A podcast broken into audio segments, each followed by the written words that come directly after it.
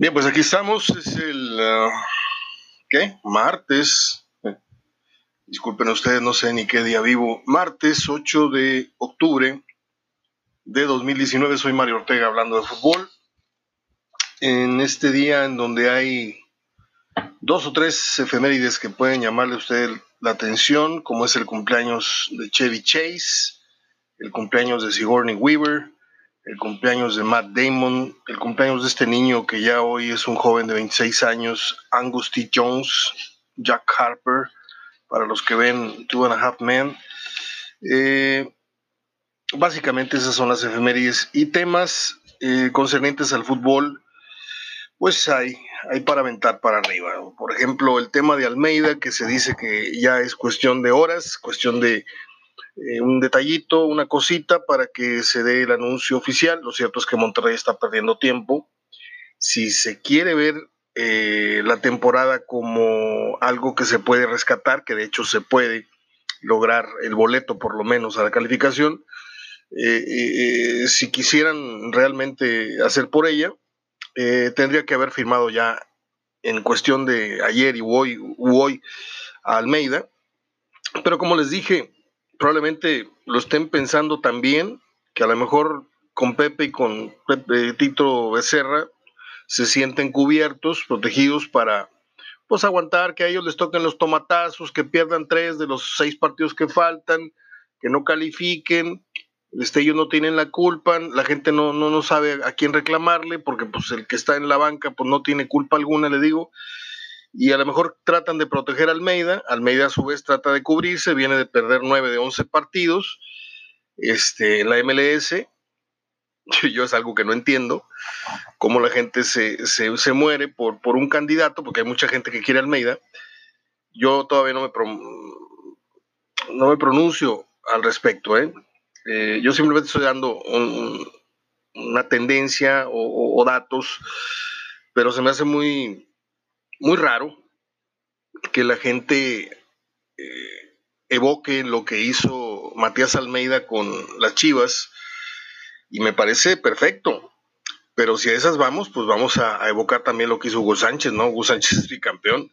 Este, y eso no significa que sea ni un buen técnico en la actualidad, ni que sea pues muy cotizado o muy demandado en esta ciudad para, para venir caso de Almeida es, su, cariz, es, todo lo que envuelve eh, el triunfo que tuvo con Chivas, lo, termina de envolver con el cariz, con la presentación, con, con el verso, con los videitos estos de la motivación que daban los vestidores y con la esperanza de que pues este, con muy poco hizo mucho, bueno, pues ahora si le ofrecemos mucho en cuanto a plantel, a lo mejor hace también bastante.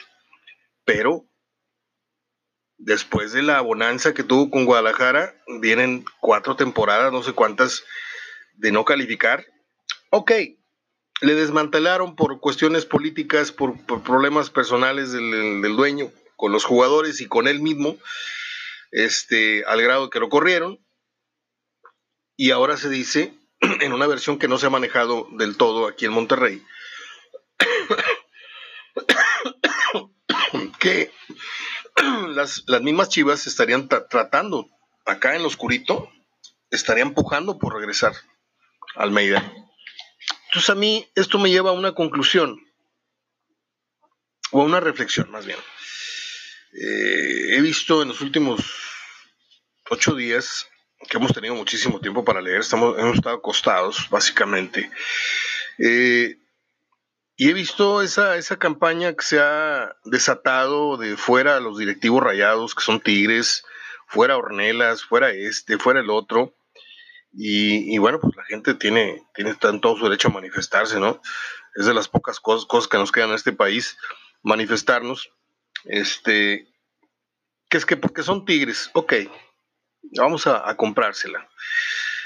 Yo creo que como dije ayer, eh, al menos por, por cuidar las formas, al menos por, por quitarle esa, esa, esa mueca, esa jeta que trae la, afición desde que perdieron la final con Tigres, pues haz lo posible porque tu directiva huela lo menos a Tigre, ¿no? Ok, ahí están incrustados. ¿No tiene nada malo que se le vayan a otro equipo? Yo creo que no, ¿sí? Si tú trabajas en la Coca-Cola, este, no tiene nada malo que en tu casa este, tengas un six-pack de Pepsi o de, o de Mirindas o de no sé qué.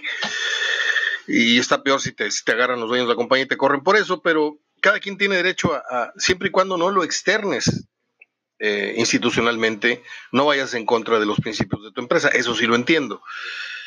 Pero, ¿por qué si quieren correr? Pregunto yo. Este, pregunto yo.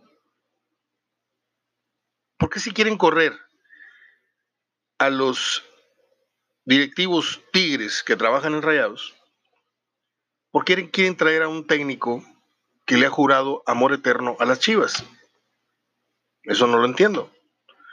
¿Por qué traer a un técnico que estaría sentado en el banquillo del Monterrey, cuyo corazón y la mitad de sus pensamientos siempre están en Guadalajara? De hecho, tiene casa en Guadalajara. O sea, yo no, no, no, no entiendo y no entiendo a la vez, o compadezco a quienes están tan enfermos de esta, de esta pasión futbolera, que se nublan y no razonan correctamente, y no porque yo tenga la razón, simplemente porque hay que encontrar un término medio entre lo que uno quiere y lo que uno puede obtener de ciertas exigencias. Si nos vamos a ir a regionalismos y a tradicionalismos, bueno, pues que pongan de técnico a Cano o al Gallo Jauregui o, yo no sé, algún regiomontano por adopción o de cepa, eh, que pongan a 11 regiomontanos o a extranjeros este, que le hayan ganado a Tigres en cualquier liga de, Sudamérica, no.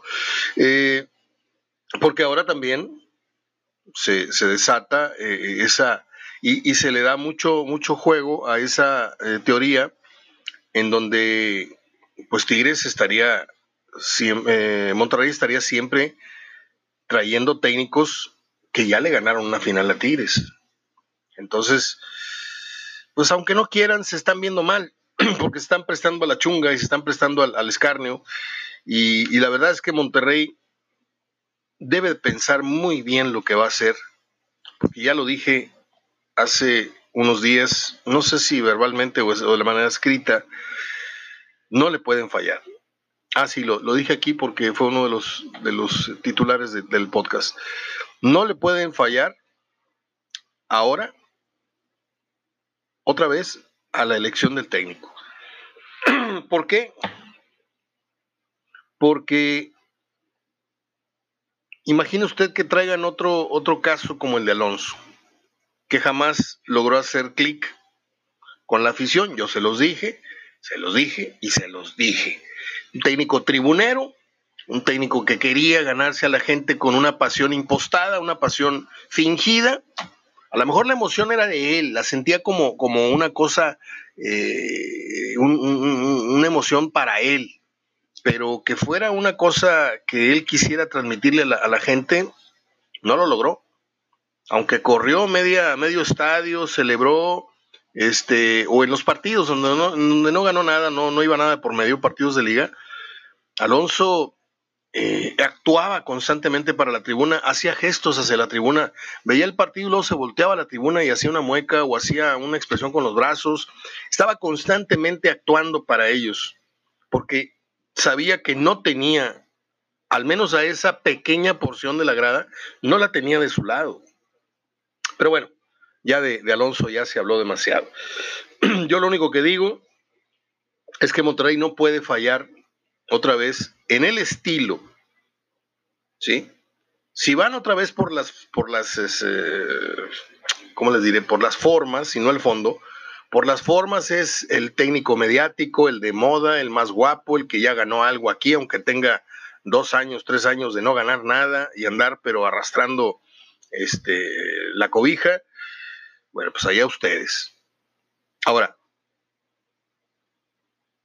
Almeida empezó a venirse abajo, porque como les digo una cosa, también analizo el, otro aspecto. Eh, Almeida se vino abajo desde que le empezaron a desmantelar a Chivas. Y Alonso se fue a dirigir al peor equipo de la MLS. ¿Por qué? Pues porque le ofreció un gran dinero, un gran proyecto, y aparte, eh, pues él quería establecer negocios de fútbol allá y dijo, pues mientras aquí me hago loco y dirijo este, a este equipito.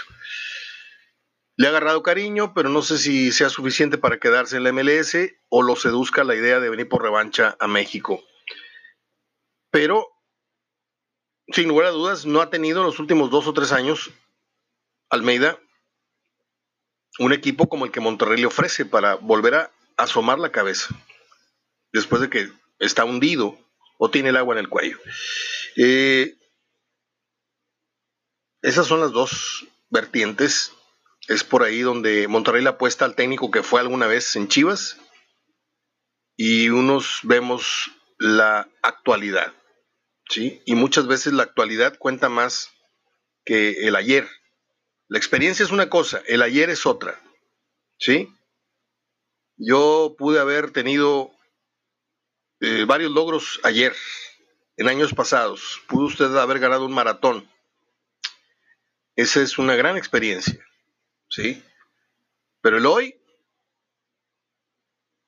el hoy es que ya no completas ni 10 kilómetros. ¿Por qué? Porque no estás en forma. Eso mismo le pasa a los técnicos. Hugo Sánchez pudo haber tenido un gran, eh, una gran experiencia, un gran ayer, para decirlo ya correctamente, eh, dirigiendo a los Pumas. Y no por eso vas a ir corriendo de decirle, oye, este quedó campeón. Sí, pero ¿cuál es la actualidad de hoy? La actualidad, eh, su actualidad, el hoy de, Hugo Sánchez o de cualquier técnico que, que viva con, la foto de, del título o de la chilena en, bajo el brazo. No. Esto se tiene uno que estar renovando, se tiene que estar uno actualizando, se tiene que estar uno tratando de convencer a la opinión pública, porque todos vamos por lo nuevo todos, salvo algunos, vamos queriendo estar al día, a la moda, con el carro un poquito lo más posible eh, reciente, con la tendencia de la moda, que si los cuadros, los cuadros ahora vienen en los trajes, los sacos, que si las mujeres, que si esto, que si lo otro, que si el peinado, que si el, color morado, que si los rizos, que si las extensiones. Todo el mundo quiere estar digo, todo el mundo es un decir, ¿eh? O sea, el promedio, el grosor de, la población quiere estar más o menos en, en, la cresta de la ola. Todo el mundo habla del Joker, ¿sí? Nadie tiene idea, ni leyendo ni publicándoles las críticas de los verdaderos críticos, nadie tiene idea de lo que se trata. Es más, muchos se, se fueron de la sala preguntándose por qué diablos no salió Batman. Yo no he hablado de la película porque no la quiero quemar. Hay muchos que no la han visto. Tengo mis puntos de vista. Salí con sentimientos muy encontrados, muy, muy encontrados. Y luego les diré por qué. Eh, el castigo al piojo, ya para cerrar el tema de Monterrey, antes de ir al piojo, les digo, no se puede equivocar Monterrey porque la afición está tan, tan sensible, está tan, tan reciente la quemada, que si tú le soplas arde. Si Monterrey trae un técnico que aunque la misma afición lo haya aprobado, ojo, ¿eh? porque la afición es muy traidora, y atención con lo que voy a decir, si la misma afición que lo trajo lo ve trastabillar o incluso lo ve hacer un mal mundial de clubes, ¿sí? Esa misma gente lo puede crucificar. Y Monterrey se vería obligado porque pues son sus clientes, si, si tus clientes me están abucheando, el, el, farafara que tengo ahí en la fiesta, pues lo tengo que correr, tengo que ir por otro, ¿sí? Entonces, Monterrey no puede seguir de rodillas ante su afición. Monterrey tiene que fajarse bien, tomar decisiones institucionales, no populacheras, pero bien, bien meditadas. Si realmente hay tanto dinero en Monterrey, yo empezaría por contratar los mejores refuerzos, deberían de ser el escritorio. ¿Sí? Luego, yo contrataría a un personaje del calibre de Marcelo Bielsa, no Marcelo Bielsa, ¿eh? Del calibre de un Marcelo Bielsa, del calibre de un personaje que venga y ponga orden en el organigrama de Monterrey en lo deportivo. ¿Sí? Yo no tengo nada en contra de Nico Marteloto, pero hay que darle una revisada. porque tanto tiempo en un puesto uno suele apoltronarse. No digo que lo haya hecho mal, no digo que lo haya hecho bien, simplemente hay momentos en los que una institución, cuando se va a renovar, pues es como cuando dices, pues voy a pintar la casa, pues de una vez vamos a meterle este mano de obra a esto y a, arreglar este detallito y la tubería y el baño, y, te, y decides darle una renovada general a la casa. Monterrey necesita una sacudida ya pasó la borrachera, ya tenemos estadio nuevo, ya trajimos al, Benfica, ya hubo fiestas, perdimos todas las pachangas, al final pagamos el doble, perdiendo finales importantes, ya se acabó la borrachera y ahora están en la cruda total. Tienen que pagar por los excesos cometidos. Excesos de confianza, excesos de, de todo esto, del estatus que pretendieron ganar con un solo detalle que era el estadio, y no se preocuparon por armar un equipo de polendas. Fueron comprando figuritas, figuritas eh, de un rompecabezas y quisieron que embonaran a fuerza todas. No, no, no, no, no. Monterrey tiene un montón de jugadores que no embonan unos con otros.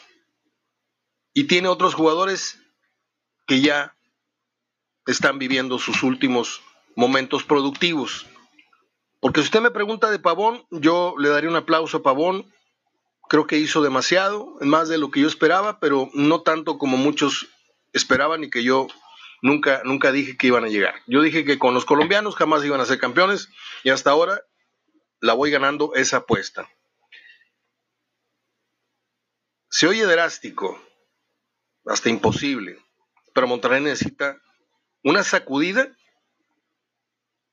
de tal modo que poniendo así un número, que de 30 personajes entre directivos, jugadores, cuerpo técnico y todo, se salven acaso 6, 8, si usted me pone. Por eso le digo que es muy drástico porque no va a pasar.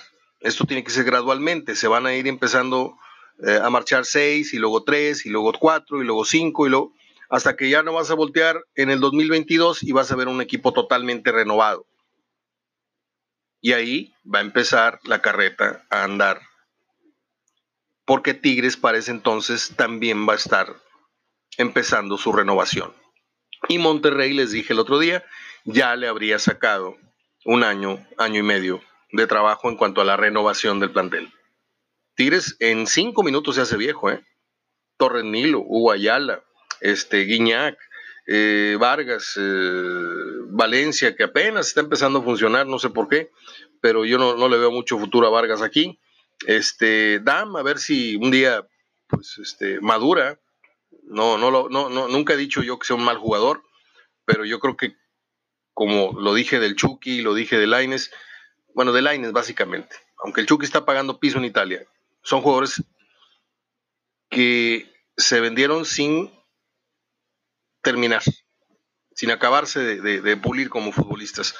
Y, a Tigres se le viene también esa, bronca más adelante.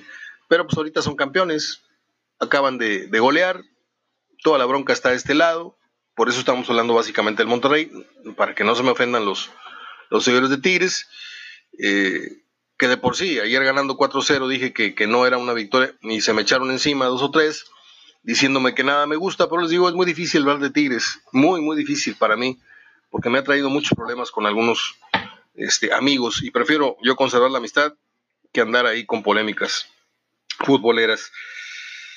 Jeremy Menez trascendieron unas fotos en donde había sexo, drogas y rock and roll y unas prostitutas en su departamento varias veces y vestigios de cocaína ahí están las fotografías. No creo que sea tal comenen, ¿verdad? Arriba de una mesa. y pues este muchacho se fue con 60 millones de pesos mínimo y aparte se fue bien, bien enfiestado. O sea, si eso se lo hacen al equipo más importante de México, que no se lo hagan a otros clubes. ¿Qué clase de golazo les metió el francés a las Águilas del América? El estadio donde va a jugar Bermudas con México en esto que es la Liga de Naciones es para 8 mil espectadores. 8 mil espectadores los mete Chavana en la Macroplaza, haciendo un numerito ahí con sus gorras.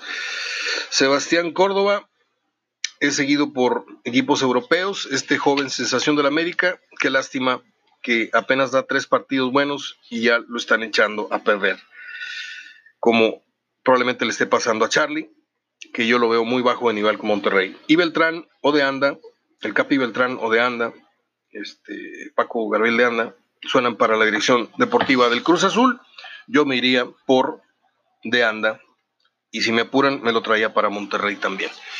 Mañana les voy a anexar a mis amigos eh, de Facebook y a mis amigos del reporte HDF en el correo, les voy a anexar una entrevista fabulosa que uno tiene que eh,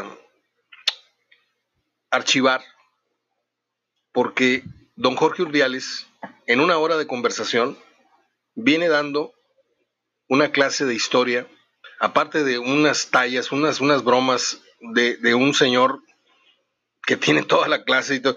Luego entonces te explicas por qué al Monterrey le fue tan bien. Un tipo tan preparado, tipo con tantos fundamentos, y ahí cuenta su historia de cómo fue rayado, luego en los Tigres, luego en la banca, y luego el Monterrey, y luego así. Da santo y seña. Es una charla buenísima, pero buenísima. Y les voy a anexar esto el día de mañana para que ustedes la vean en su break en el trabajo o llegando de la oficina, le dan play y no saben lo que van a aprender de fútbol. Es más, yo la voy a ver hoy por la noche de nuevo y voy a tomar nota y voy a pasar esos datos a mi libreta o a mis diarios, que tengo como 20 diarios con, con información, con memorias y cosas así, este, porque vienen cosas que yo realmente necesito tener a la mano. Es todo, abrazo de gol. Bueno, me voy con el, recuerdo de don Rogelio Guerra, que nació un día como hoy en 1936, un señor que recientemente falleció. Un día como hoy nació Chevy Chase, les decía. Mm, un cómico de un humor un poco difícil, un poco ácido. Eh, por ahí hay dos o tres comedias que yo mm, disfruté mucho allá en la época de los ochentas. Vacaciones, este, alguna que, hizo con, con Goldie Hawn, me recuerdo que parece que fue ayer, una cosa así se llamó, eran una pareja encantadora en pantalla, eh, ya luego hizo cosas muy, muy desagradables. Aunque acabo de ver una comedia, ya me acordé, ya me acordé, acabo de ver un, hace inicios de este año, vi una comedia de Richard Dreyfuss y Chevy Chase que se encuentran en un hospicio, en un, a donde van y dejan a los viejitos allá que los cuiden este, es una cosa deliciosísima. También se las voy a agregar, si quieren les pongo el link para que la, o la busquen ustedes en sus páginas de películas. Este, mañana les traigo el dato. Un día como nació Sigourney Weaver, ya les dije. Muchos la recuerdan por Aliens y por esto y por lo otro. Yo me quedo con eh, Gorillas in the Mist, Gorillas en la Niebla, que la verdad a mí sí me arrancó una lágrima el día que la vi. Y la segunda vez que la vi, peor, porque me agarró en frío y, muy sensible por la muerte de mi papá. Entonces la vi y me volvió a hacer llorar la película de los gorilas. De cómo nació Matt Damon, un actor lejos de De Niro, pero también muy lejos de, estos, este, ¿cómo se llaman? de, de, los que hacen comedias ligeras muy malas, este, que el la noche en el, en el museo son como niños. No me acuerdo cómo se llaman los actores, son tan malos que ni lo recuerdo. Eh, él está en una medianía, es un actor palomero, ha hecho buenas películas. Este, la Supremacía Born, por ejemplo, muy divertido. Pero creo que le falta un poquito de madurez eh, estética, se, note un muchacho. Es que desgraciadamente sigue, sigue pareciendo un chamaco. Y así no vas a tener credibilidad mientras sigas pareciendo un jovencito para papeles importantes, eh, quiero decir. como hoy les digo, nació Angus T. Jones, el chamaco este que nos hace reír en la serie Two and a Half Men. Eh, él hace el, papel de Jack Harper y hoy cumple 26 años. Y buenas noticias para los que somos este, enfermos fans de la serie La Casa de Papel. La cuarta temporada inicia en enero de 2020. Abrazo de gol. Soy Mario Ortega hablando de fútbol. Hasta mañana.